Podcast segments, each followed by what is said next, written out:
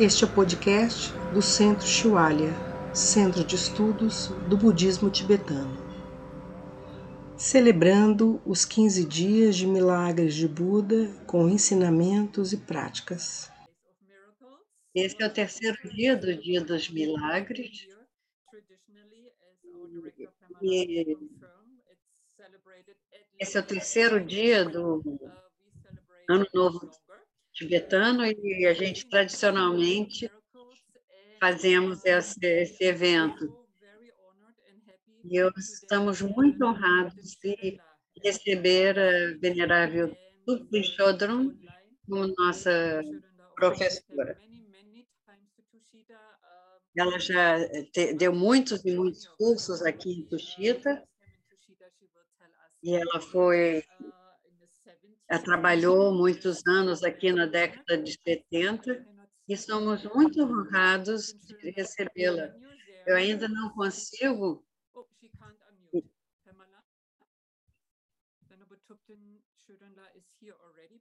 Ela chegou, mas ela não está conseguindo uh, desligar o microfone, então está conseguindo resolver esse problema.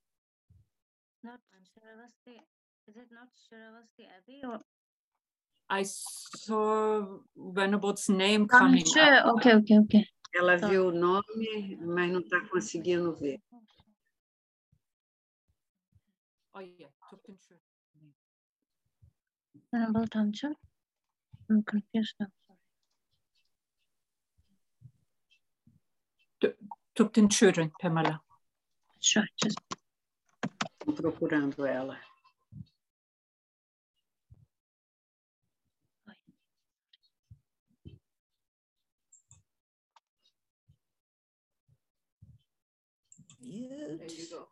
Oh yes, welcome Venerable Tupten Sim, aí está ela. Bem-vinda. Somos muito felizes que encontramos. I thought I saw your name popping up, but I Eu achei que eu tinha visto o seu nome, mas não conseguia lhe encontrar. E aí depois desapareceu. Que bom, está tudo certo. E obrigada por nos encontrar em uma hora que para você é muito cedo de manhã.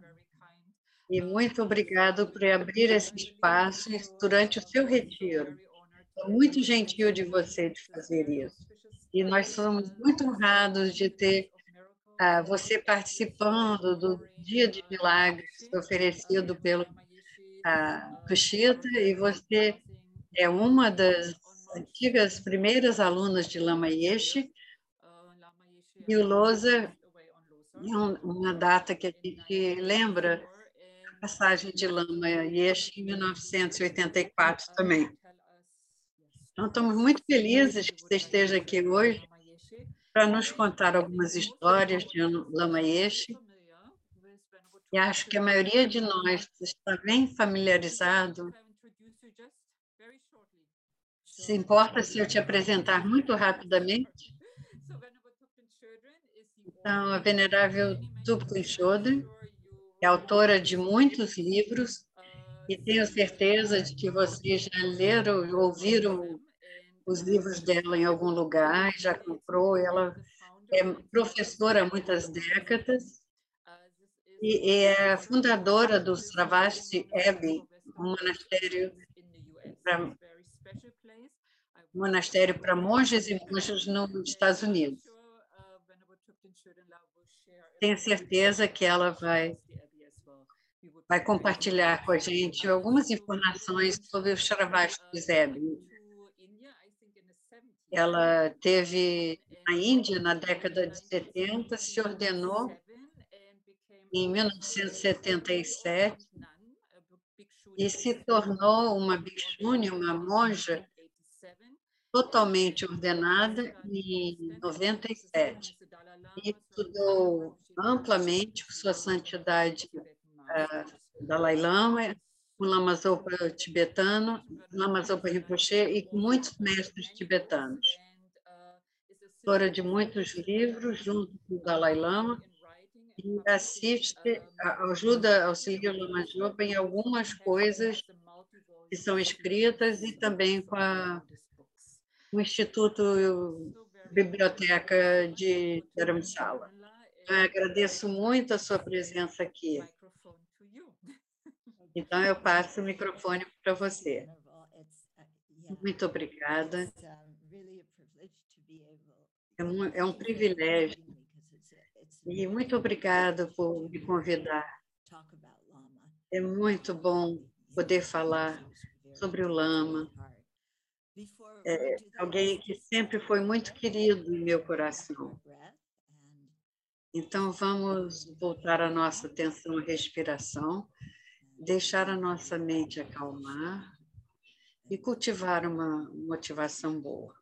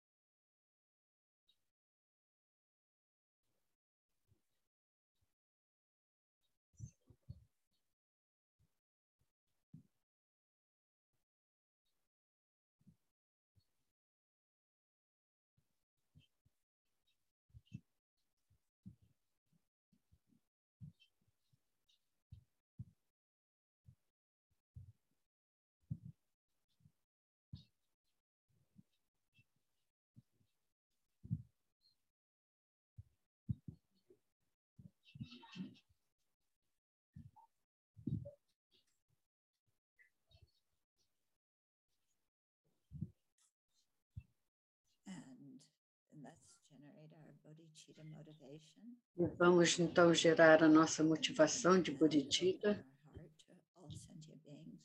e abrir os nossos corações para todos os seres sencientes.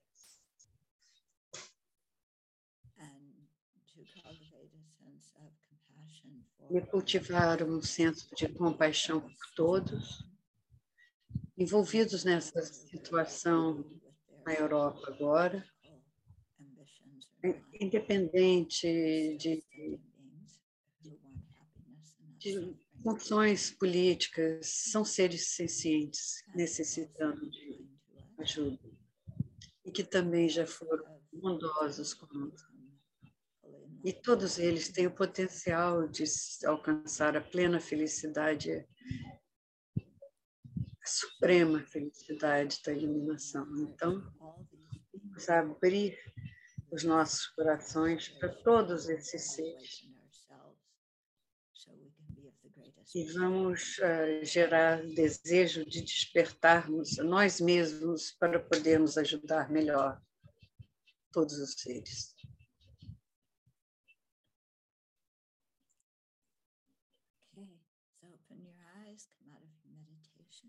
Então, por favor, podem abrir os olhos sair de meditação.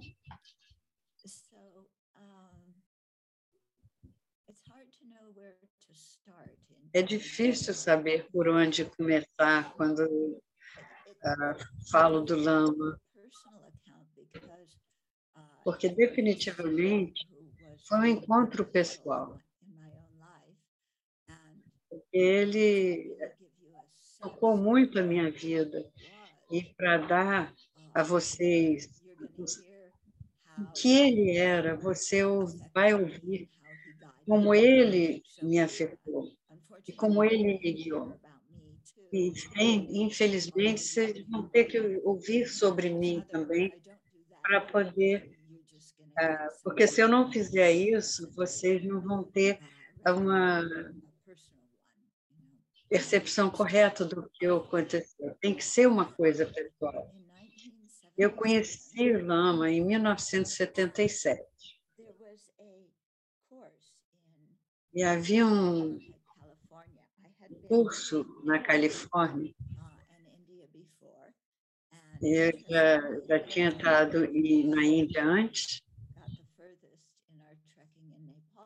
Então, ele, o lugar maior que a gente tinha ido no, no Nepal era uma cidade que eu não percebi. As coisas mudaram muito desde aquela época. Mas quando eu percebi e soube do retiro, dado por dois lamas tibetanos, como eu estava ensinando naquela época, eu falei assim, vamos lá. Então fui.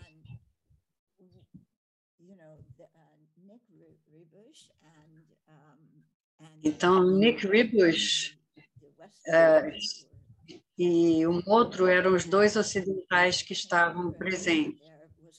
Então eu entrei na sala e havia um homem ah, com a cabeça raspada e usando uma saia.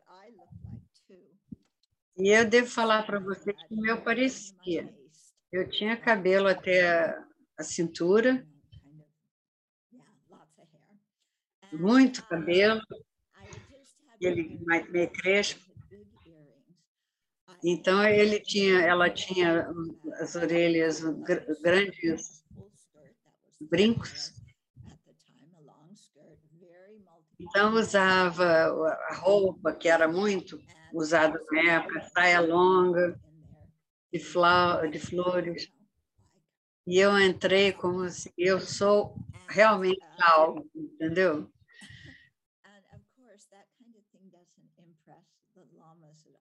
Então, esse tipo de coisa não impressiona em nada os lamas. Uma das primeiras coisas que falaram e que impressionou bastante foi que você não precisa acreditar em nada que eu digo. E eu pensei, que bom, agora eu vou ouvir. Porque eu estava tão cansada, isso era na década de 70, e eu estava muito cansada. As pessoas falavam que tinham a verdade absoluta, com V maiúsculo. Então, estava cansada disso. Mas eles falaram: vocês, pessoas inteligentes, pensam sobre os, os ensinamentos, coloquem em prática e tome a sua decisão. E foi assim que eu consegui confiar no budismo. Então, porque permitiam que nós pensássemos por nós mesmos e não simplesmente uh, ter que aceitar tudo. E eles enfatizaram isso bastante. Então, eu ouvi os ensinamentos e, aparentemente, esse curso do verão de 77 foi um dos primeiros em que eles ensinaram a vacuidade com mais profundidade. Então, muitos alunos ocidentais estavam empolgados ah, com esse curso. A maioria não sabia de vacuidade começou na forma que Rinpoche, que é Lama Zopa, e Lama, que é o Lama Yesh.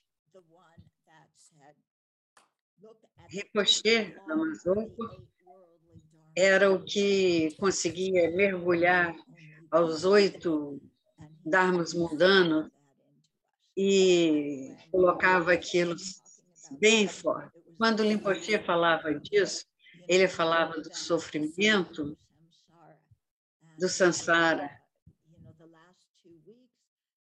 e as últimas duas semanas tomamos os preceitos Mahayana de manhã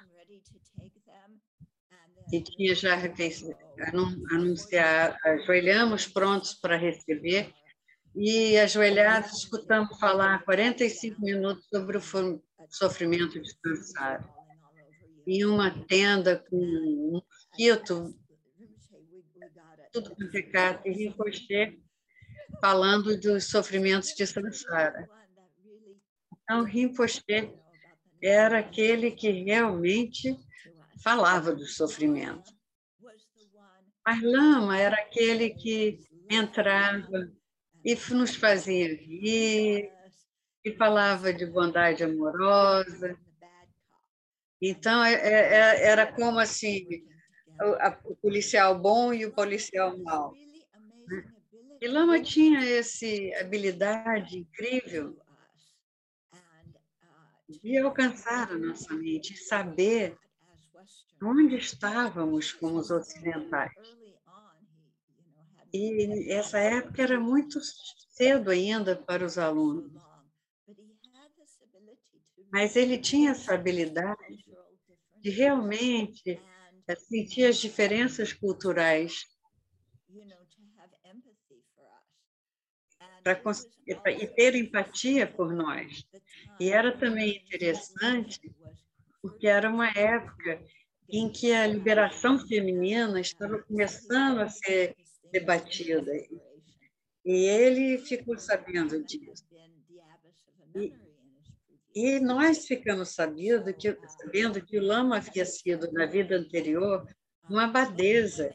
Ficamos muito empolgados com isso.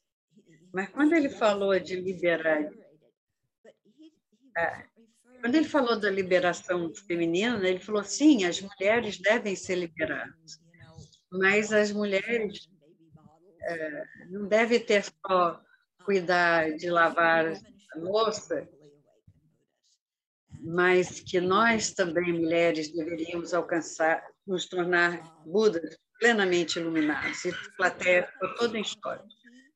Ele falou isso com muita firmeza.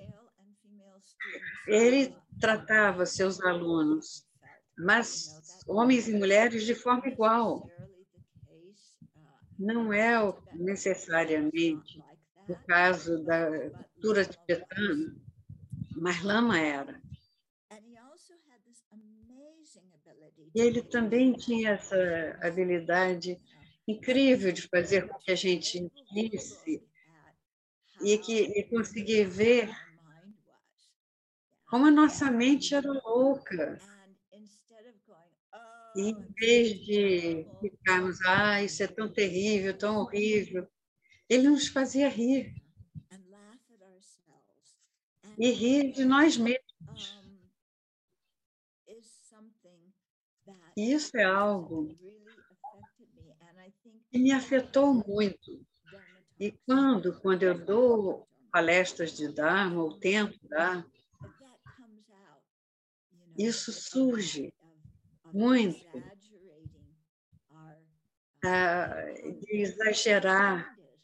Como a nossa mente é louca, é, de forma que podemos rir dessa, desse exagero, em vez de ficarmos uh, nos criticando ou se sentindo uh, baixados ou mal.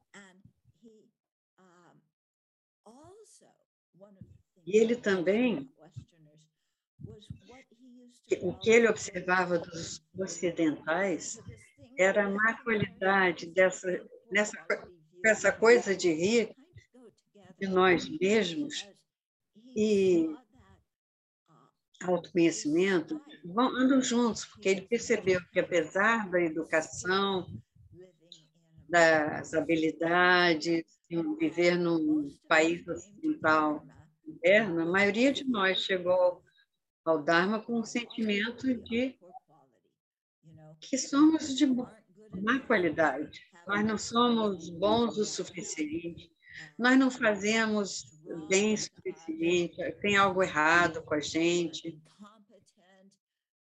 É, nós sabemos que somos incompetentes. E, e os ocidentais tinham isso, e ele compreendia isso. E essa é uma das razões pela qual ele apresentou o Tantra para a gente, ele não entrava na, no nível mais, na classe mais elevada do Tantra, que é extremamente difícil. Mas a ideia de criar e visualizar-se como um Buda que você quer se tornar à sua frente. E, e dissolver aquele Buda dentro de você, e você se imaginar como alguém que está livre de raiva, de apego, alguém que tem um amor e compaixão imparcial, alguém que tem a sabedoria, que conhece a verdade. E, e ele e deixar a gente é, rachar, abrir, é, com o sentido de ver nós mesmos com essa qualidade. Vocês uh, têm essa percepção de ter boas qualidades?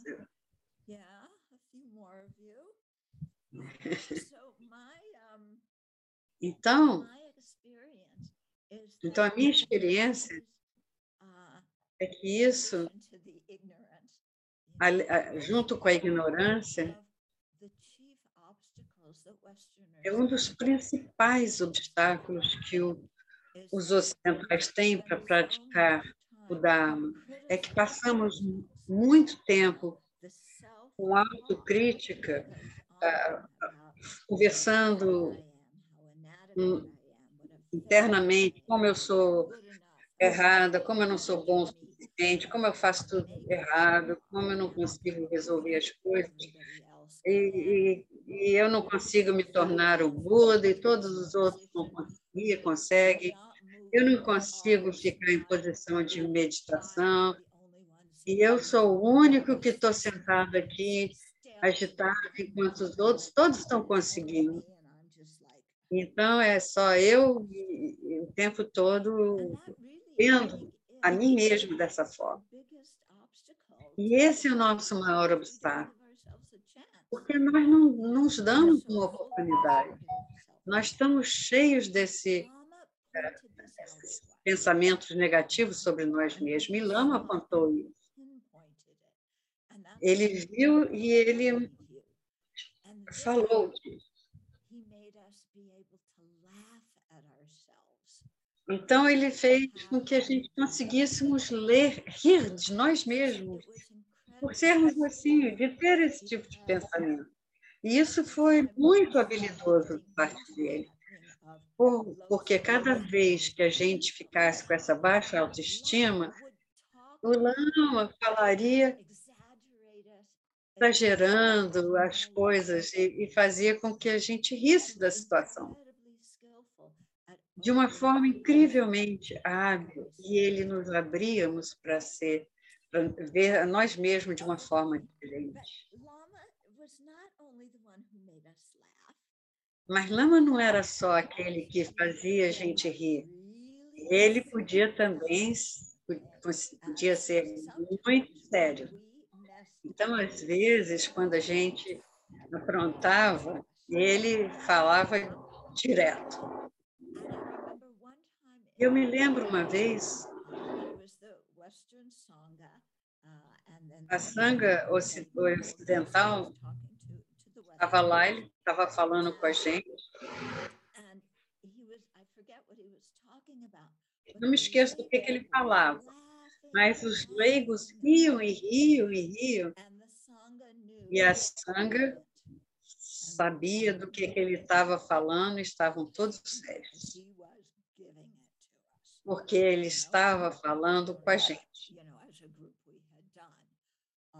Eu não sei, não me lembro o que, que a gente tinha feito, mas as pessoas que não eram monges riam da situação. E nós ali que sabíamos que tínhamos, não tínhamos feito o melhor de nós, estávamos sérios. Uma outra vez havia em Puja, com todos os monges de Copan, e ele às vezes ele dava, falava também seriamente com os monges e às vezes com a gente. E eu me lembro uma vez que ele falou com os jovens, os mais jovens, não são só os mais jovens, os maiores também. Era a época de puja e eles ficavam assim adormecendo. Vocês conhecem essa história? Você sabe esse- essa situação que você cai, fica caindo no sono? Então, o Lama,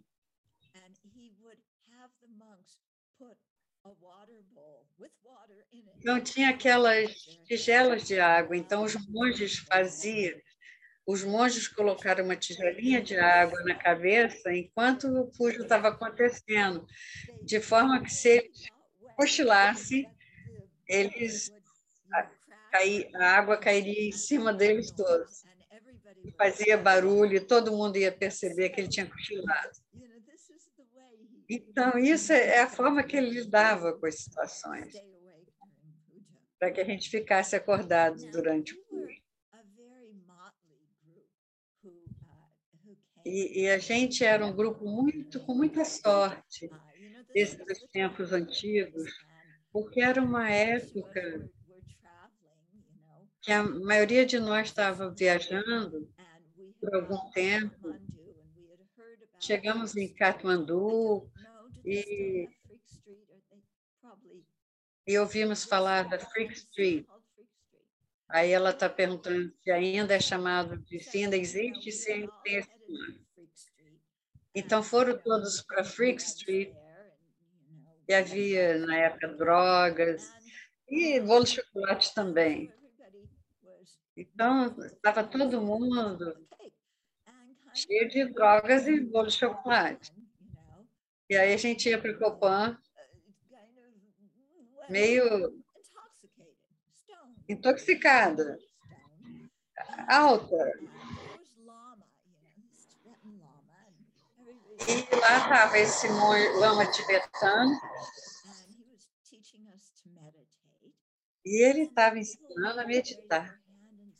As pessoas levantavam a mão e falavam: Lama, o que que você o que você acha de meditar sobre as drogas, totalmente drogado? A gente achava que seria uma ótima ideia. O Lama disse: vocês já estão alucinando. Vocês não precisam de drogas. E o que ele queria dizer com isso é que, devido à nossa ignorância, nossa mente centrada, a gente já está alucinando. Quanto mais você percebe, estuda Dharma, você mais percebe que tudo que você vê não existe da forma que aparenta para você. Então, nós estamos alucinando. Então, a gente, na época, não entendeu direito e sorrimos, né? E quando o tempo passar, nós começamos a entender, ah, ele estava certo.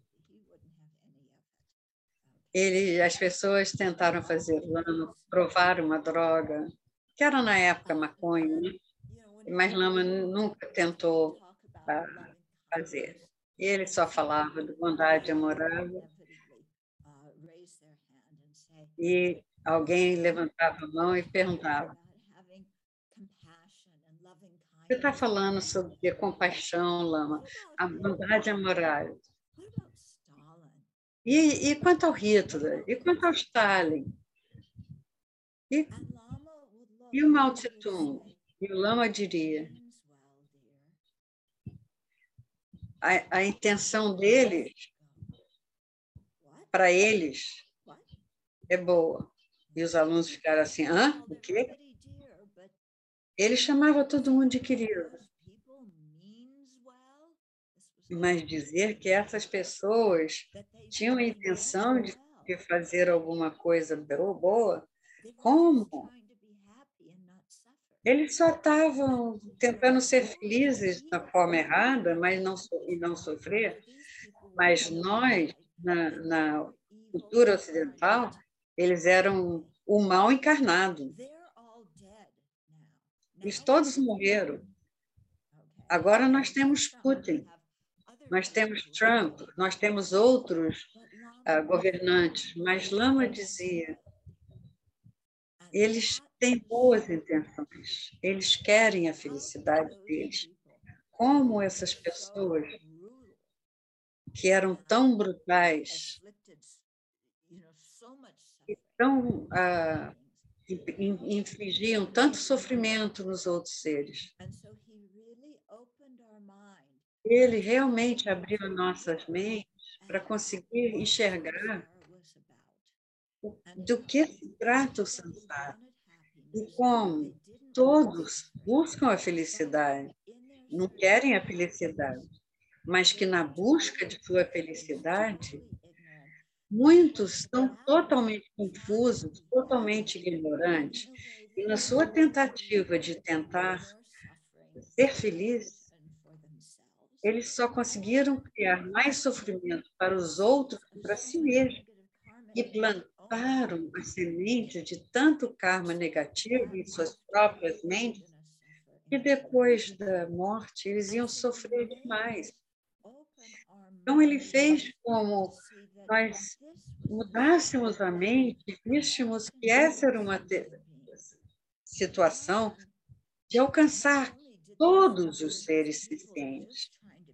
E, e essas pessoas não estavam só tentando ser felizes, mas nós não éramos melhor do que eles. Não tinha motivo para levantar o nariz e falar: "Nó- ah, eu nasci num país livre, eu tenho uma alta concentração.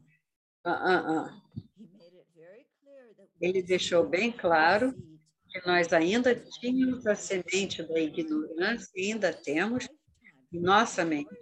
Nessa vida, por um pequeno tempo, nós temos um pequeno espaço para aprender o Dharma, mas não somos seres realizados. Então, não devemos pensar, ah, eu sou especial, não sou um protetor, prote- praticante de Dharma.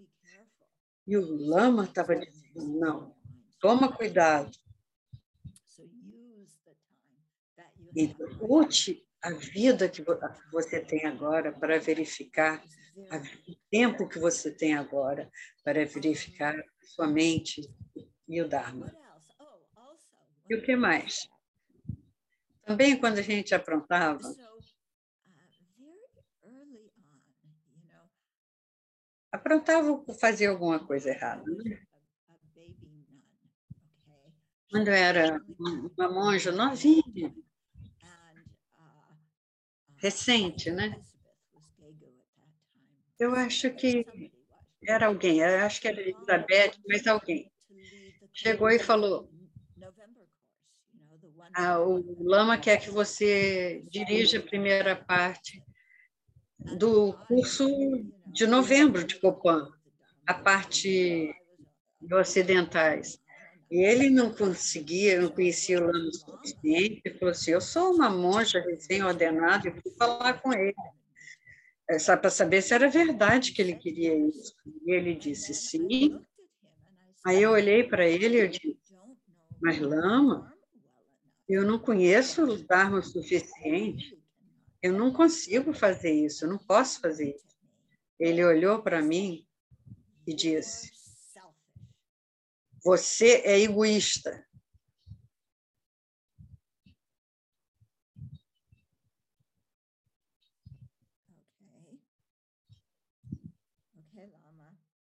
Ok, Lama, ela disse.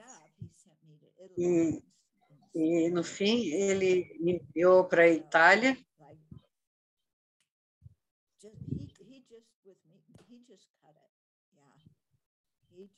E comigo.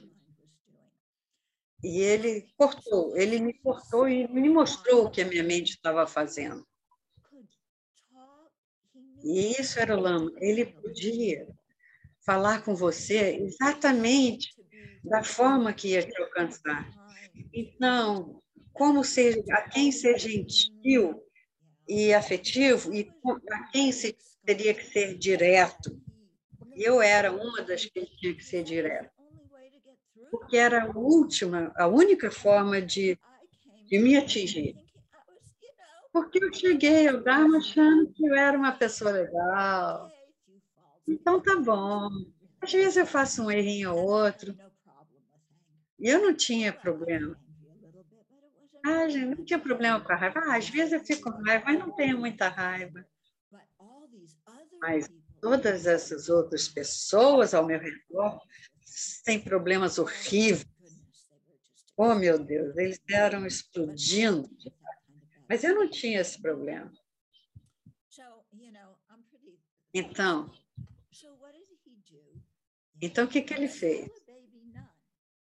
Eu ainda me considero uma monja novinha. Eu, eu, eu, nessa época, ela estava ordenada há um ano, um ano e meio, era em 78, 79.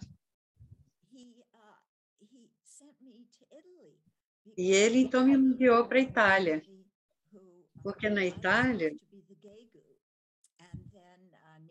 é, ele, ela devia ser Geigo, não entendi. Então, eu cheguei na Itália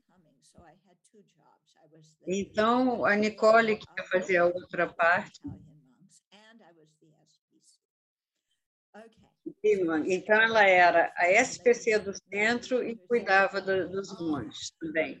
Tinha essas duas tarefas. Eu sei que vocês trabalham muito, compreendem o que, que é isso. Então, você sabe, os monges e monjas italianas, a última pessoas que querem que você seja o gay, o que disciplina e que, que estão acordando na hora certa, que vão no cuja, a última pessoa que você quer é uma mulher americana independente. Então, época, quando eu estive lá, ou, às vezes era como, os monges era como tem um monte lá, era como se estivesse testando uma bomba nuclear no, no deserto, né? Porque era a única forma que o lama conseguia me alcançar para mostrar que eu tinha raiva, porque eu não conseguia ver isso de jeito nenhum.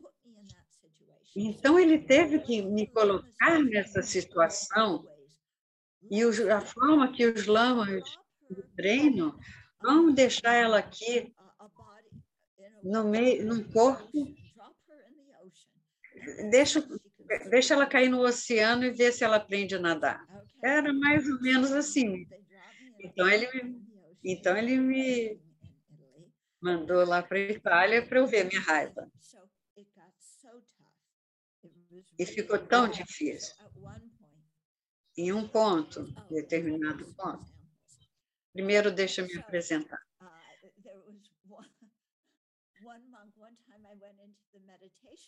Tinha um monge que uma vez eu entrei na meditação, fazer uma prática, havia um monge lá, e ele olhou para mim e disse: Você não pode entrar aqui. Eu estou aqui e eu tenho preceitos para não estar sozinho com uma mulher, então, por favor, saia. Desculpe, o que, você quer dizer? Isso aqui é um uma, um salão de meditação, um centro de meditação, só quero fazer minha prática. Então, se me pergunta, isso acontecia muito? Esse tipo de coisa? Então, uma vez estava trabalhando no projeto e ele, o, monge entrou e tirou o vaja que eu, com o qual estava trabalhando da minha mesa. Coisas assim eh, aconteceram direto. Não vou entrar em detalhes, mas. Então, depois que isso aconteceu com esse monge que falou para eu sair da bomba, eu tive com o Lama no telefone e contei para ele. E a resposta dele foi: É onde que esse monge pensa que ele vai e que não vai haver nenhuma mulher?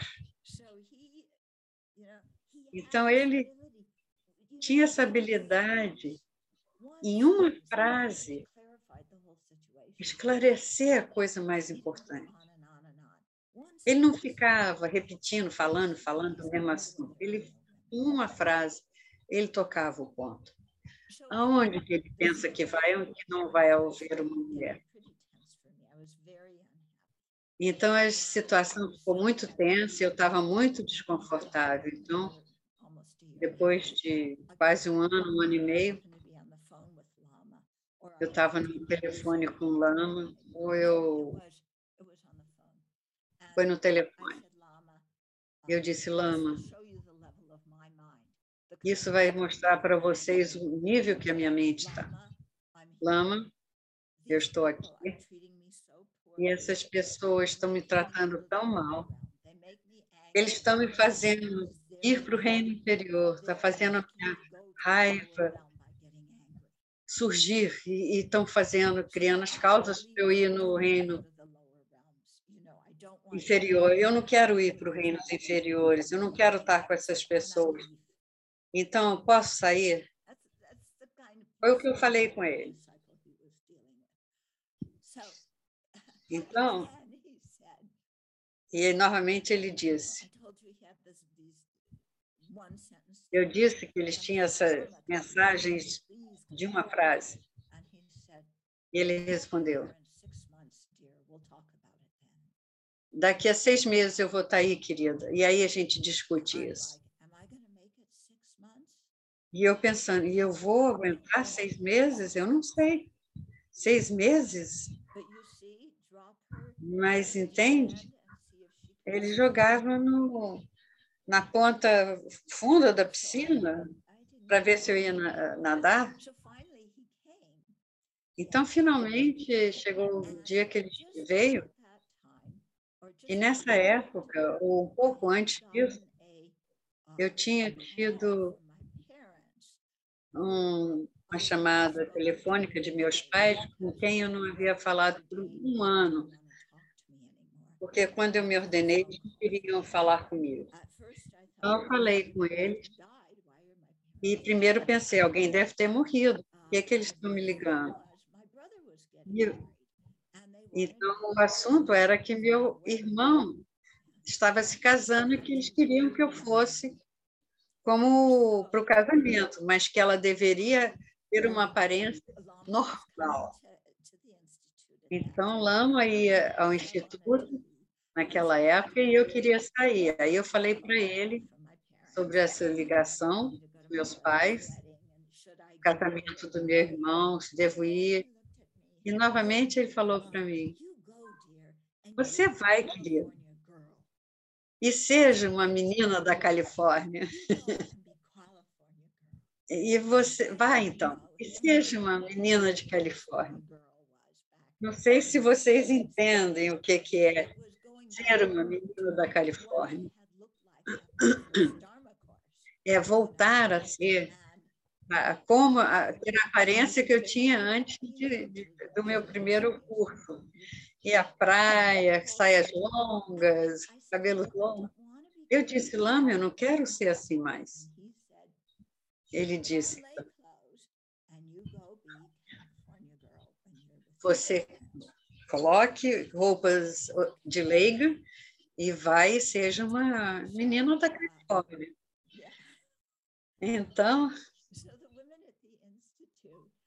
então a mulher no instituto lá da Austrália, Ciliana aqui é uma delas, trouxeram roupas e me, me, me deram roupa para que eu podia ficar com uma aparência de normal. Deixei meu cabelo crescer uns dois dedos, porque se eu chegasse com a cabeça raspada no aeroporto de Los Angeles, meus pais, especialmente minha irmã, iriam sentir mal.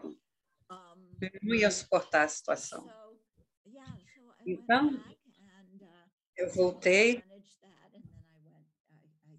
consegui e fui até lá, passei, fiz tudo e depois voltei para a Índia, que é onde eu queria estar. O que mais que eu posso contar?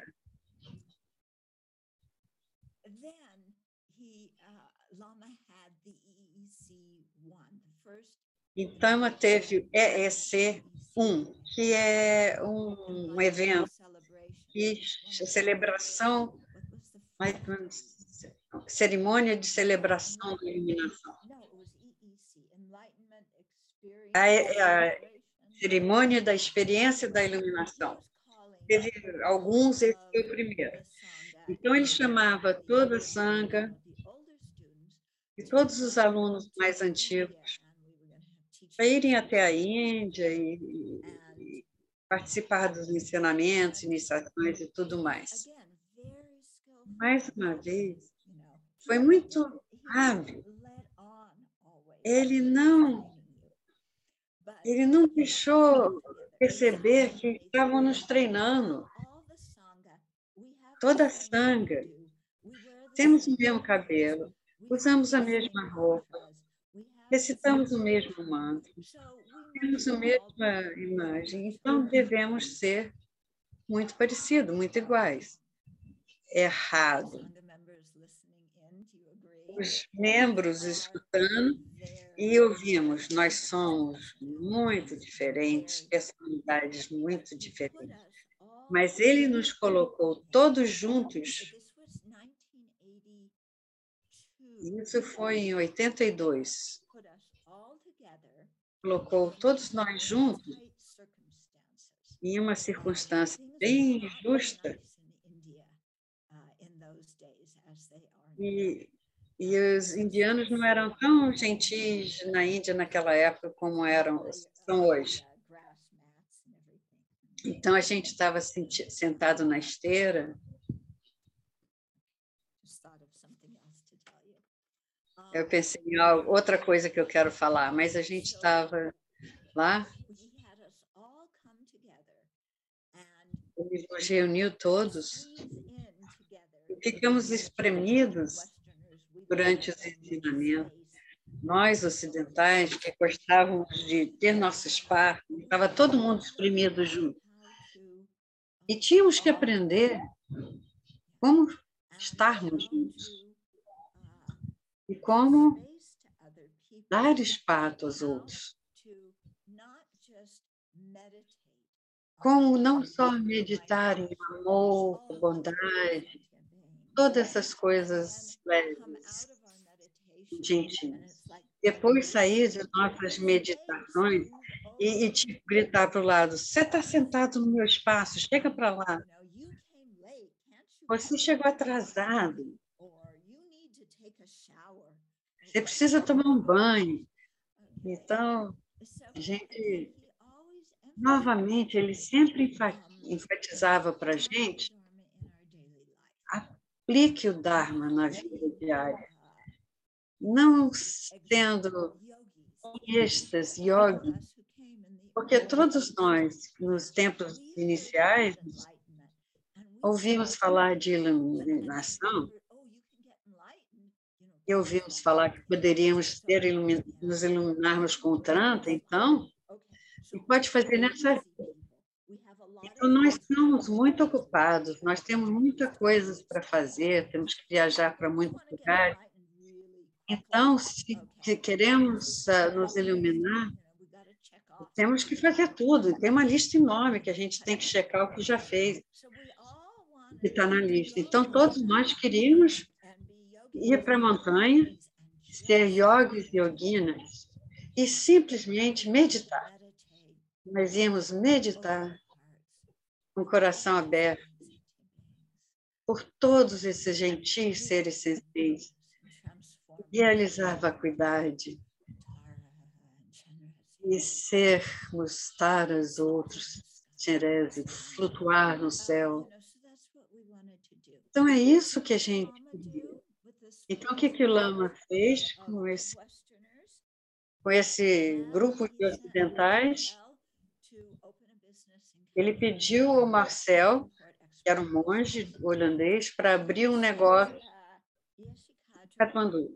Ele enviou Yeshikado, outra monge, para ser a Austrália, para abrir um centro de karma. Ele enviou as pessoas para fazer trabalhos diferentes e nenhum deles deveria ficar só meditando. Quando terminava uma, um trabalho, uma tarefa, se era enviado para outro. Por exemplo, eu fiquei na Itália, depois fui enviada para outro lugar. Depois fui enviada para Singapura, depois para a França. E na França ajudei a começar um convento de monges. Então,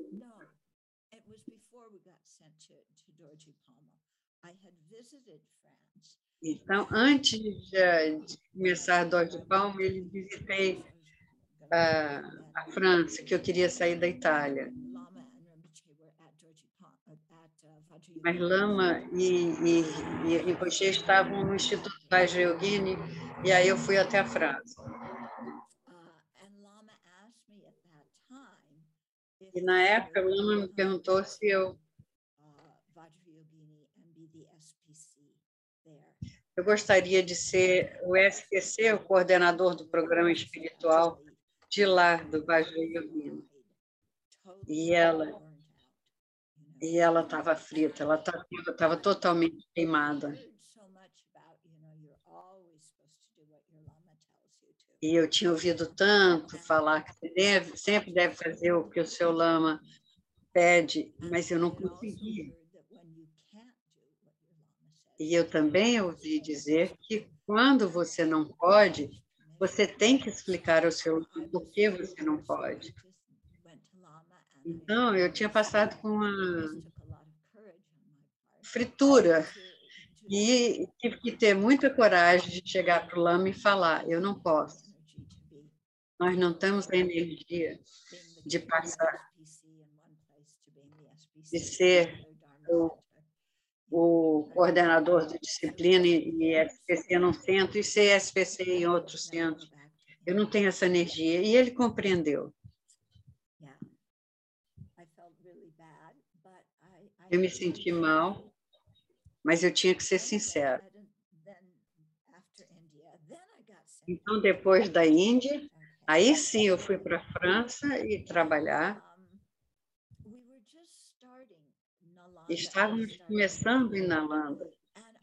E estávamos começando o Dom de Palma, o, convento de Mônica. Todos nós éramos ordenados há pouco tempo. E achávamos que, que eu tinha cinco anos e que a gente já era, já era monge há tantos anos, cinco anos. Então, todos nós achávamos assim que já éramos muito tempo, mas era pouco. Mas também, também tremíamos, porque nenhum de nós sabíamos realmente o que estávamos fazendo.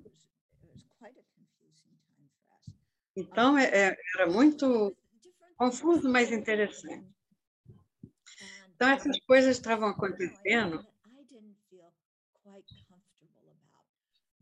Então, havia algumas pessoas que não me faziam sentir confortáveis, mas havia outros ensinamentos.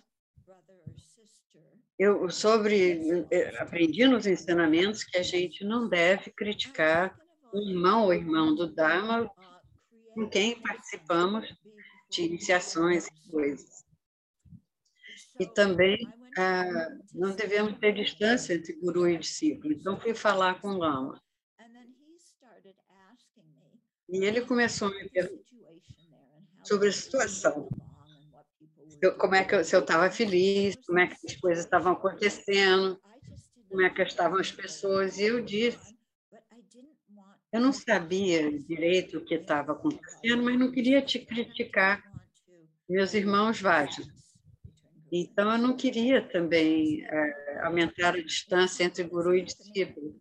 Então, eu disse: alguma coisa está acontecendo, mas não quero, não quero causar problemas e criar essa distância entre nós. Então, ele olhou para mim e ele disse: Eu quero ajudar essa pessoa. Para ajudar essa pessoa, para ajudar essa pessoa, eu preciso saber o que está acontecendo. Então, me conta. Você não vai estar me contando uma má motivação. Você vai estar me contando para que eu possa ajudá lo Isso, isso realmente esclareceu para mim que se eu tiver uma motivação boa, que eu tinha, e, e eu realmente, nesse momento, eu tinha uma excelente motivação, ele esclareceu que com esse tipo de motivação eu posso dizer algo. Uma esperança que isso vai ajudar a, melhorar a situação.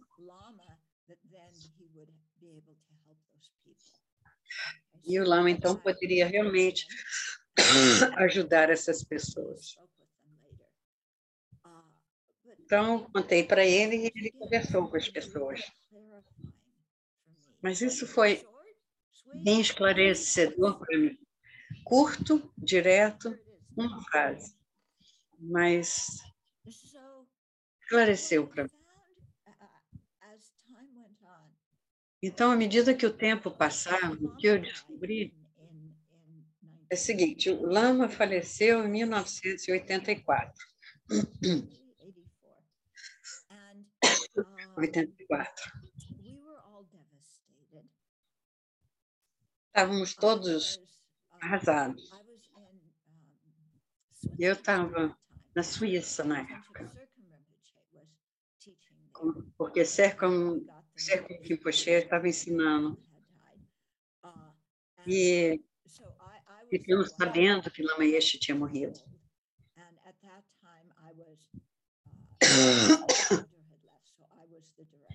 E naquela época, o venerável Sanghekado tinha saído e eu estava como diretora do centro. E eu tive que chamar de Palma e contar para os outros Job. do falecimento de Lama Yeshe, que não é uma coisa, um trabalho agradável. Eu tinha que fazer. E eu fiz.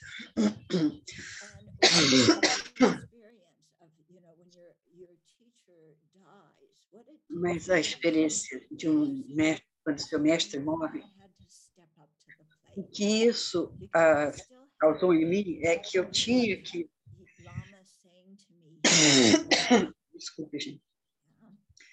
Que eu lembrava que o Lama tinha dito que era, que era egoísta. Eu não tinha Eu não tinha tempo de sentir pena de mim, porque o meu lama tinha falecido. Era uma hora que eu tinha que ser- fazer o que eu podia de uma forma minha pequena para cuidar do lama à distância, dizendo, contando que ele tinha falecido.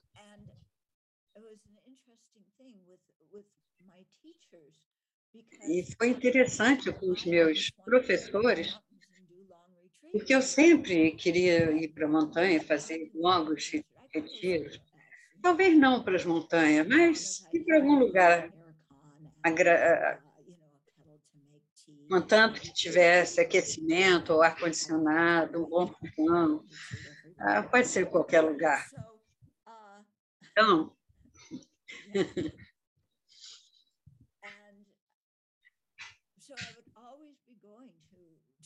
então eu sempre ia até o Lama, os meus outros professores perguntavam, posso fazer retiro? E sempre a resposta, não importa o Lama, era sempre, especialmente a forma como o Lama este respondeu, foi sim, você pode fazer retiro, mas nesse momento vai ensinar. Todos os meus outros mestres falaram isso. Sim, mais tarde, agora você vai ensinar. E sempre então vinha esse sentimento, não me sinto qualificado. Então, depois, quando o Lama faleceu, então ficou claro que eu tinha poderia fazer algo. E Jack Kelly, que é outra pro- discípula do Lama Yeshe, que todos nós que éramos discípulos de Lama Yeshe éramos como todos, éramos pequenos raios de luz saindo dos poros do Lama Yeshe. Nós éramos eh, pequeno raio de luz, uma pequena fagulha de luz. E tínhamos que compartilhar o que não havia ensinado a nós. E o que ele havia ensinar, e não, e não ir fingindo que compartilhar o que ele não tinha ensinado. A gente tinha que falar o que ele havia ensinado para nós. E, e eu percebi realmente que isso é o que o Lama queria que a gente fizesse. E acho que foi então o primeiro EEC, que é a celebração da experiência da iluminação. Então, depois do disso, nós tivemos ensinamentos e tínhamos que fazer retiros.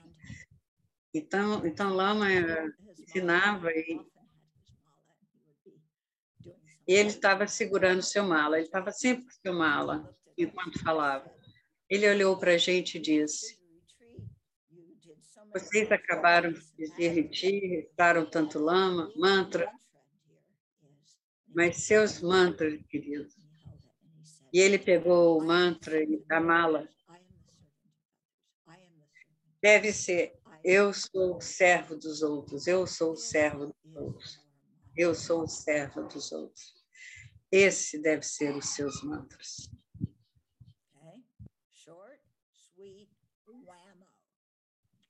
Curto, doce, direto.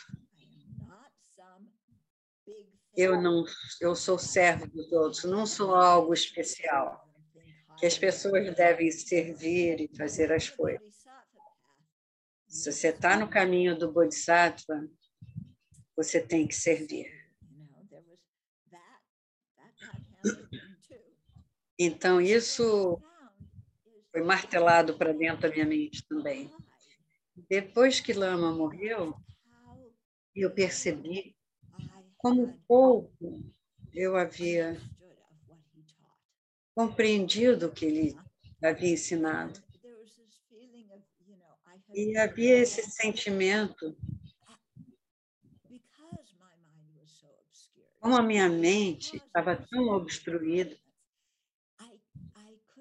eu não, não conseguia absorver todos os ensinamentos do Lama. Mas o que aconteceu depois que ele faleceu é que coisas diferentes que ele disse surgiam na minha mente.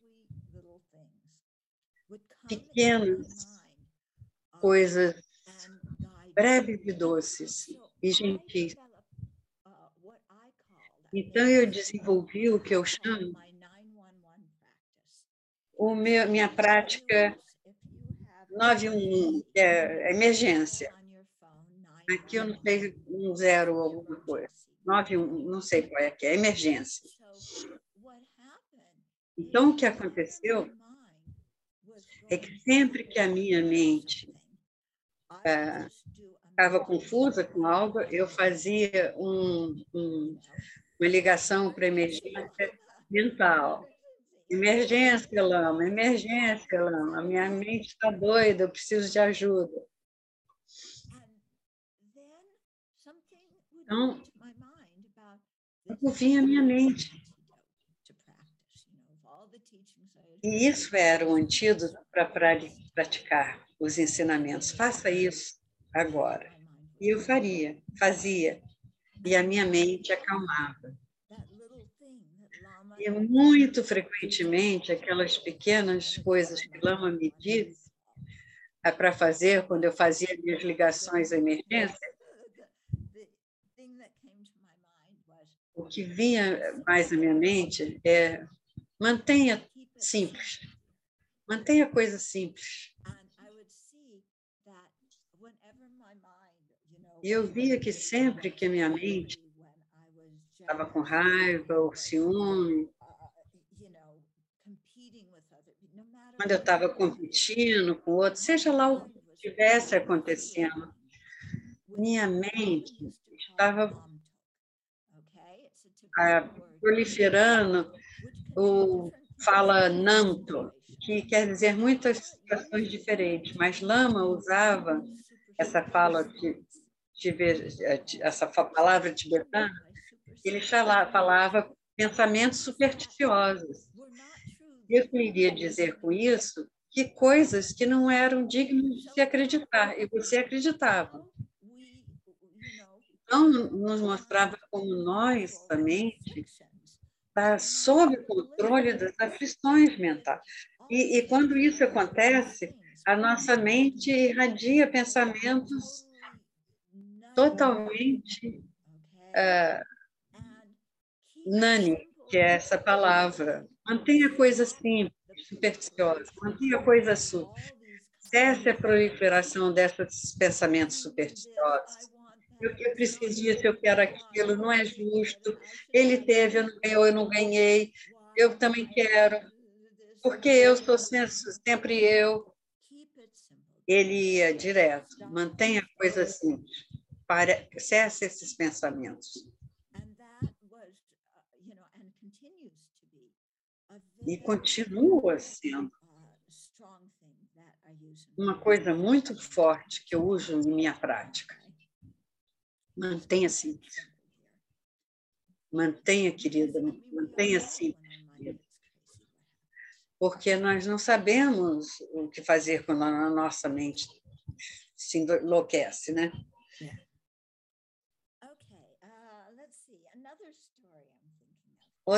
Uh, Voltando aos dias em Copan, subindo a rua, desde a rua Freak, lá embaixo. Então a gente estava querendo ser ascetas, me- meditar e tudo. E, então, naquela época, Copan era uma situação bem ascética. Para jantar, você recebia um pedaço de pão, então nós éssemos ocidentais,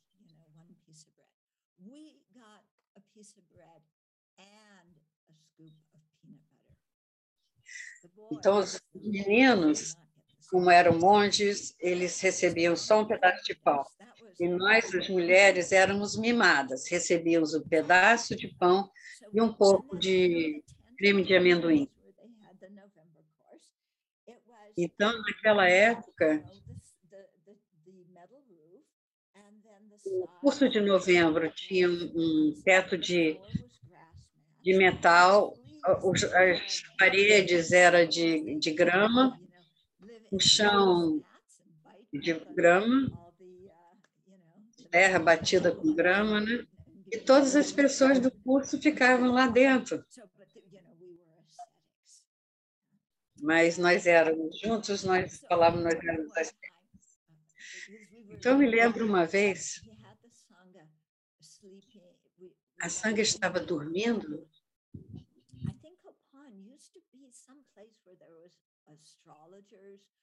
o Copan era, eu acho que parece que antes de ser um monastério, era a casa de um astrólogo. Então, o chão, o piso, era, era de tijolo frio. Então, um monge lá,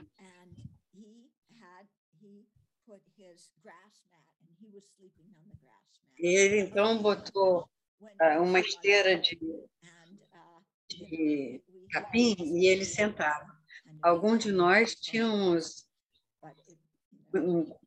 éramos luxuosos, a gente tinha um pequeno colchãozinho, um colchonete, né, de espuma. Lama, Então, de tempo em tempo, ela andava ao redor do monastério, entrava nos quartos e via o que estava acontecendo, via o que que a gente estava fazendo. Então, ele entrou nesse quarto e esse monge só tinha essa cama de, de grama. Então, aí o Lama virou para ele, para de viajar de ser your para a viagem de asceta. go get a Vai phone." conseguir um, um colchonete. Aí ele foi. Tendo a habilidade que ele tinha de saber exatamente o que estava na cabeça de cada um e dizer isso de uma forma direta, mas bondosa, gentil, em que você sabia de que, que ele estava fazendo, você não sabia, mas você não sentia bem por estar fazendo exatamente aquele. Ele sabia o que estávamos pensando, mas nenhum de nós nunca sentiu que ele falava as coisas para nos humilhar. Uh, let's see what else there is. I wrote a few things down. Um, Deixa eu ver o que mais. Eu anotei, fiz algumas notas. O Lama, que o Lama pensava sobre confiar no mestre espiritual. Essa parte é linda. Agora, Muito frequentemente,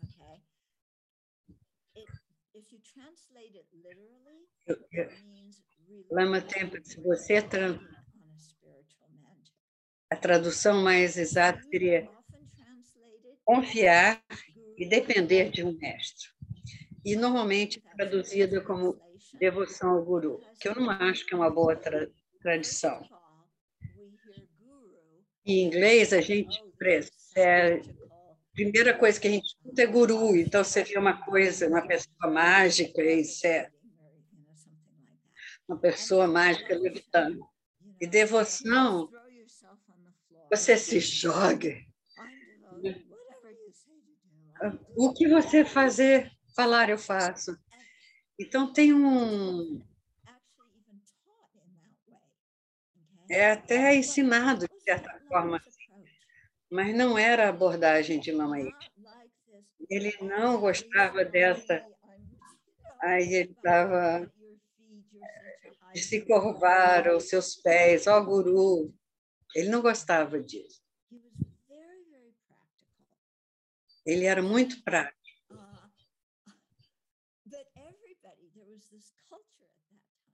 Mas tinha essa cultura naquela época, quando você tinha uma decisão para fazer, pessoal, você tentava, procurava falar com Lama para saber o que fazer. Ai, Lama, meu visto, visto expirou, o que faço? Lama, o que eu faço? Lama, meu, meu dedinho do pé dói, o que, que eu faço? Eu tenho que ir no médico. A gente ia para qualquer coisa falar com ele. E ele não gostava disso. Rinpoche sempre fazia um, um, jogava um humor, fazia adivinhação e contava o resultado que seria proveitoso fazer. Mas Lama não gostava disso. E ele estava cansado disso.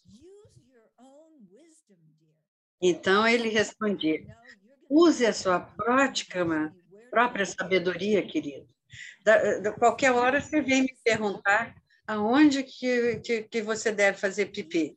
Use sua própria sabedoria. E ele sempre enfatizava isso. Use a sua própria sabedoria. Não vem para mim, não vem para mim perguntar onde é que eu vou fazer pipi com todas essas pequenas coisas na sua vida que você consegue resolver sozinho.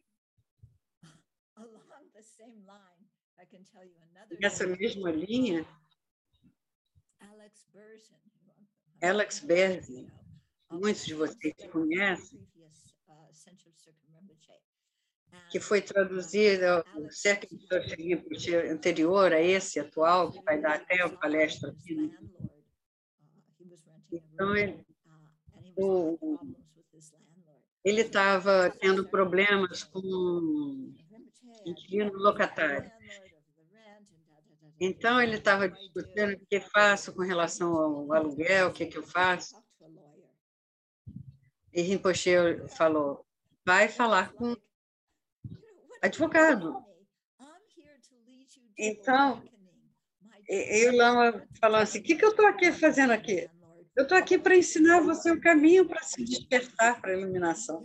Eu não estou aqui para te dar o que fazer. Você tem capacidade de, resolver essas coisas sozinha. Ou, nesse caso, é, Lama era assim. Teve outra situação. Havia um guest que havia uma estupa em Tuxita. E eu não lembro o nome dele nesse momento. Yeah, Geshe Wangdu. So he Geshe Wangdu. Ele vivia próximo e Rinpoche falava com Lama em Tuxita e Rinpoche dizia eu quero ver Geshe Tenzin para ver se ele está lá. Eu acabei de vir, o Lama falou, eu acabei de vir voltar da cidade. Ele tinha visões bem diferentes sobre Moses. Você não precisa. Você não precisa de um. Eu acabei de voltar de uma visita. E era interessante ver. Então, Rinpoche, como vocês sabem, ele é muito devoto do Lama. Mas eles têm suas próprias formas de explicar os ensinamentos. E não são contraditórios. Porque quando você está lidando com seres humanos, as pessoas têm disposição e inclinações tão diferentes que o mestre especi especial sabe como dar ensinamento e alcançar essas diferenças. E é isso que acontece. As pessoas que achavam que não conseguia, a Lama enviava eles para fazer. As pessoas então, aquelas pessoas que estavam super confiantes, o Lama dava uma coisa menor para eles fazerem, para baixar o ego. Então, ele estava sempre. Ah, então, então, tem sempre as pessoas ao redor do Lama, os discípulos mais próximos, que estão, escrevem cartas, que viajam com ele que entregam as mensagens dos, dos mestres para os alunos, que faz puja com eles. Eu não era uma dessas pessoas. Não era uma dessas pessoas. E eu tinha tanta ciúme. E levou anos para eu perceber que era ciúme. Eu pensava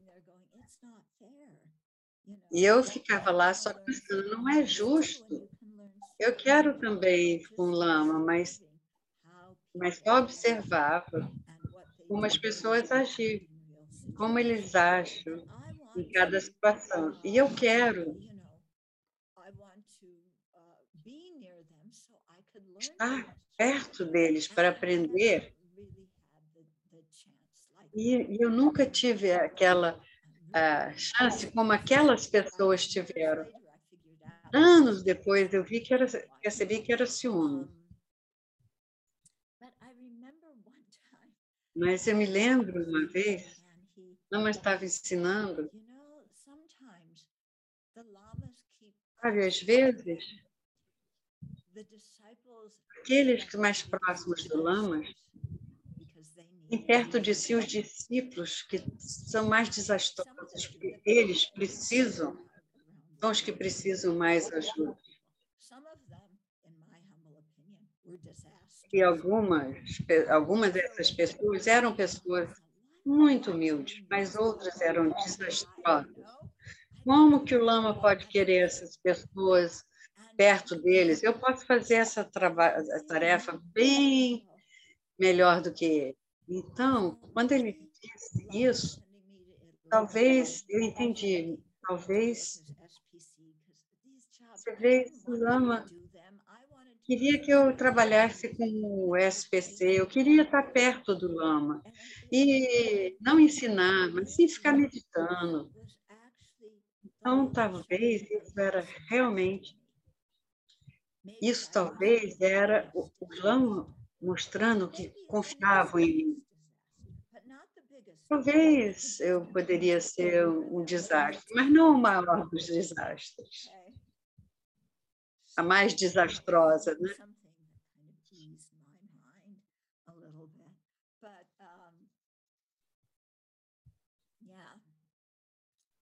Okay, uh, what else? Let's see. Oh, Lama, when we would ask him about. Outra coisa, quando perguntávamos ao Lama sobre ser um refugiado depois que os chineses tomaram o Tibete, e ele disse a coisa mais surpreendente, que ficamos chocados. Ele disse, ele uniu as mãos e ele disse, eu tenho que responder, agradecer a, eu tenho que agradecer a Mao, Mao Tse Tung por me ensinar como ser praticante. did. What? Todos ficaram surpresos. Porque Lama disse que se Mao Tse-tung não tivesse invadido o Tibete, teria voltado para minha vilagem, conseguido o meu ah, grau de gueixe e voltar à minha vila, e seria um lama de uma vila, e todas as pessoas na vila viriam fazer oferecimentos, pedir alguns pujas, fazer algum mo, e eu teria tornado muito gordo e mimado. Com todas essas pessoas vindo e pedindo para eu fazer pujas e dando muitos oferecimentos, eu nunca teria compreendido o que realmente é praticar o Dharma e transformar a sua mente, especialmente praticar os ensinamentos de Lojong, de transformar os sofrimentos do caminho. Eu nunca teria aprendido isso, mas devido à bondade de Mao Tse-tung, eu aprendi o que realmente é praticar o Dharma. E lá estava o Lama, e quando teve o, o ressurgir do povo tibetano, dia 10 de março, ele e vários monges de Sera pegaram suas tigelas de madeira. Então, para um monge de tibetano, sua tigela de madeira é a posse mais preciosa, porque ali serve chá, você faz o champa, você... Então, eles subiram, pegaram a montanha, subiram a montanha, de Sera, e ficaram os dois anos até as coisas. A ideia era essa: subir para as montanhas, ficar lá por uns dois anos e depois voltar para a Serra. Mas as coisas não aconteceram isso, aí ficaram sabendo que muitos morreram, que sua santidade tinha ido para o exílio. Então, eles também cruzaram as fronteiras e foram para o exílio, na Índia. E foram enviados para Buxta, um campo antigo britânico, que vocês viram sete anos de Tibete, ah, onde ah, Gandhi ficou. Esse era onde ele, ah, aparece nos sete anos no Tibete. Lá ele encontrou Lama Zopa Rinpoche. E Lama estava ensinando, estudando com Geshe Sopa e Lama, e Lama Yeshe. E passar por toda essa dificuldade, eu aprendi o que significa praticar o Dharma, de lidar a minha raiva, de transformar uma situação, de não ficar desencorajado, de não me sobrecarregar, de manter uma mente alegre. Então, mesmo no caso que, que se eu tivesse que morrer, e isso eu tenho que agradecer Maltinho por e não ter me tornado um, um lama gordo e mimado. Okay. An- another thing that I- that I wanted to share about Lama is one time. One time. Uma coisa que eu queria compartilhar com o Lama é que uma vez eu fui ajudar Lama com tradução. Estávamos trabalhando nessa tradução ah, o Lama estava ensinando um texto de Maitreya.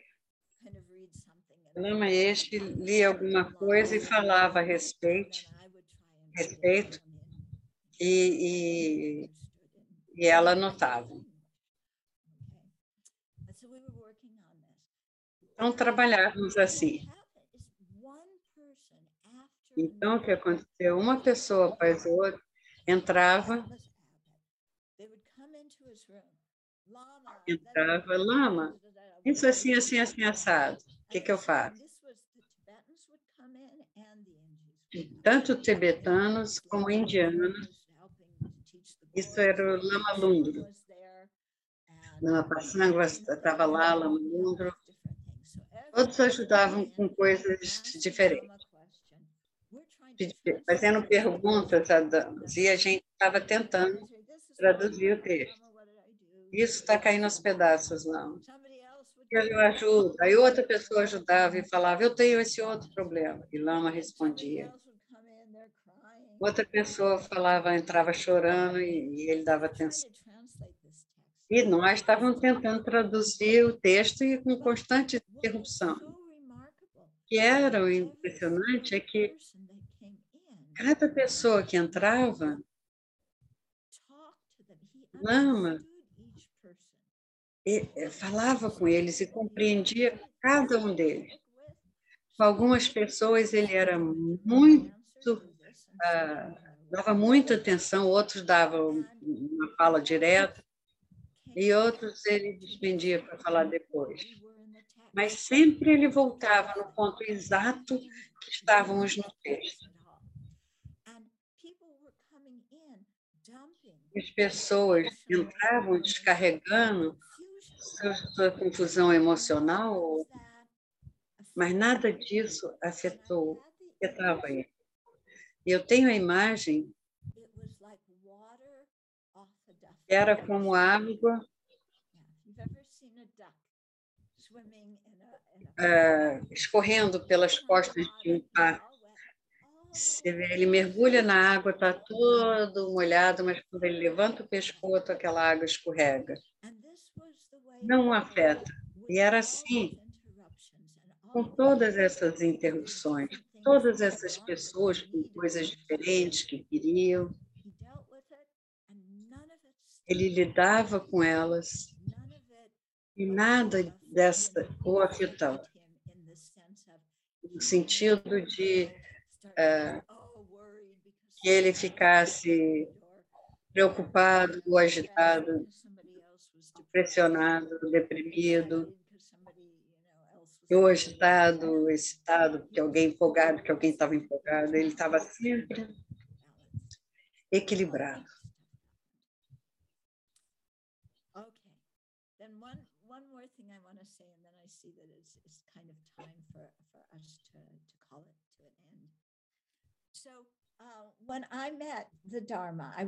Mais uma coisa, e depois eu vou parar, porque está quase na hora de parar. O meu ex-marido, uh, Me lembro. ele estava, estava indo para a França,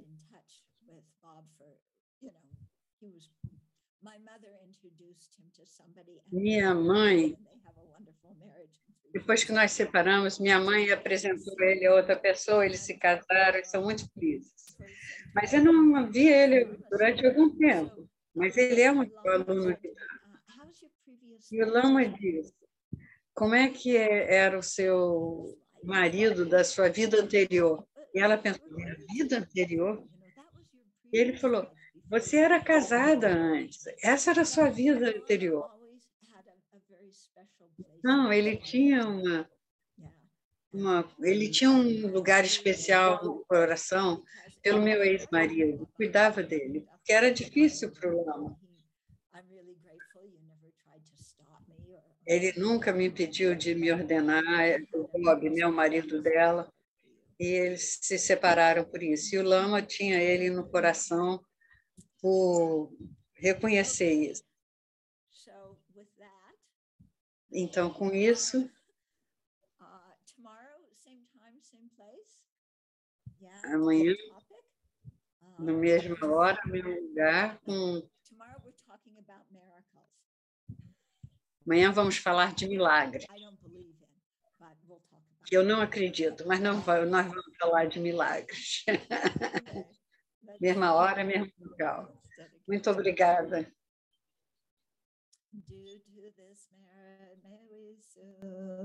Dedicando por esses méritos, possamos alcançar o estado iluminado do Guru Buda e alcançar e possamos liberar todos os seres sentidos do sofrimento. E preciosa Bodhicitta, que ainda não surgiu. E aquela que ainda não surgiu, a que não surgiu, surge. Aquela que já surgiu, cresça cada vez mais e mais. Ok. everybody. Muito obrigada a todos.